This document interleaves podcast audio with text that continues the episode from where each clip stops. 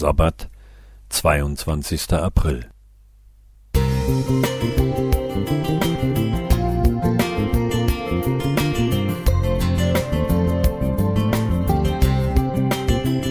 Ein kleiner Lichtblick für den Tag.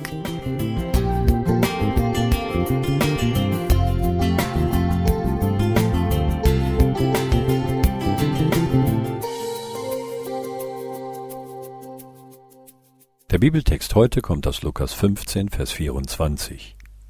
Und sie fingen an, fröhlich zu sein. Es ist nur ein kleiner Satz aus dem Gleichnis von den zwei Söhnen, wie Jesus es überschreibt, was wir das Gleichnis vom verlorenen Sohn nennen. Der jüngere Sohn ist gerade aus dem Elend zurückgekehrt, in das er geraten war bzw. sich selbst gebracht hatte. Die Szene der unerwartet geöffneten Arme des wartenden Vaters, der Höhepunkt fast jeder Predigt über diesen Abschnitt, mündet hier in die fröhliche Feier. Die meisten Predigten enden dann auch gern an dieser Stelle. Nicht so Jesus. Es folgt das Wort aber. Einer fängt erst gar nicht an, sich zu freuen. Einer wünscht sich, der Bruder, der tot war, wäre doch besser bei den Toten geblieben. Es gibt viele Deutungen dieses Gleichnisses. Eine, die uns eher weit entfernt scheint, weil sie vornehmlich mit dem damaligen Menschen und ihren Vorstellungen zu tun hat, ist, dass Jesus hier eine Nacherzählung der Geschichte Israels liefert. Eine schockierende allemal. Der verlorene Sohn ist das durch eigene Schuld ins Exil geratene Volk. Die Ausgestoßenen in den Bund einzugliedern, war ja die Verheißung der Propheten gewesen.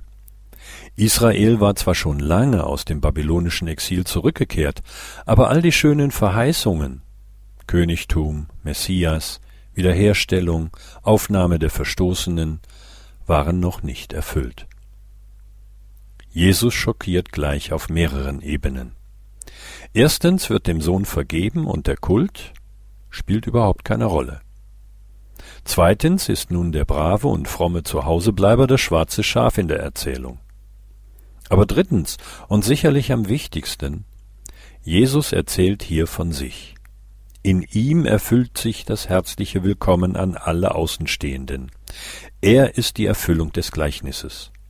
Durch ihn und nicht den kultischen Tempeldienst erfüllen sich die Verheißungen. Ein Theologe schreibt über dieses Gleichnis Das Gleichnis nähert nicht jedenfalls nicht im Sinn einer abstrakten Lehre oder zeitlosen Wahrheit. Das Gleichnis handelt. Es erzeugt eine neue Welt. Und so stellt es uns auch heute vor die gleiche Wahl. Was überwiegt? Der Ärger über die komischen Leute in der Gemeinde, über andere Christen, über zu viele Predigten über den lieben Gott? Oder die Freude über einen Gott der unerwarteten Gnade und Liebe? Ich meine, Jesus scheint vorschlagen zu wollen, fang an, fröhlich zu sein. Dennis Meyer